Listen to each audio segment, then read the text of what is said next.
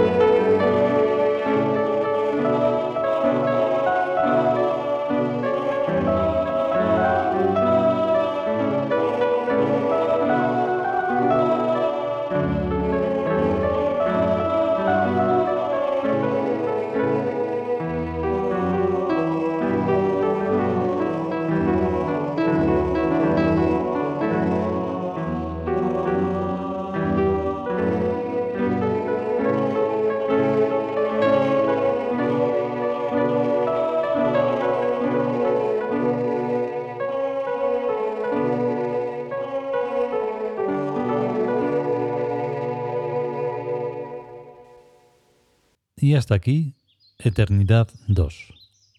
Que era por ponerle un nombre, porque tiene puestos números y son números que, bueno, tenían que ver con aquel tiempo. El caso es que iba a poner una cosa, un tema más, pero no. Vamos a dejarlo así porque son bastante largos y sirven muy bien como ejemplo. Y este no es el ejemplo, digamos, del comienzo, hablando ya en los años 80 y con otros instrumentos. Eh, pero, pero está bien, es, es suficiente para hacernos una idea. Lo digo así porque no sé si, si sacaremos más a la luz. Es una música muy íntima y bueno, tiene que tener su, su atmósfera y tiene que tener eh, su sitio. No sé quién lo está, quién lo está escuchando, es lo normal, ¿no? en la radio como si fueras a ver tú quién eres, este el otro. Pero bueno, sé muy bien lo que estoy diciendo. Entonces hasta aquí el programa de hoy.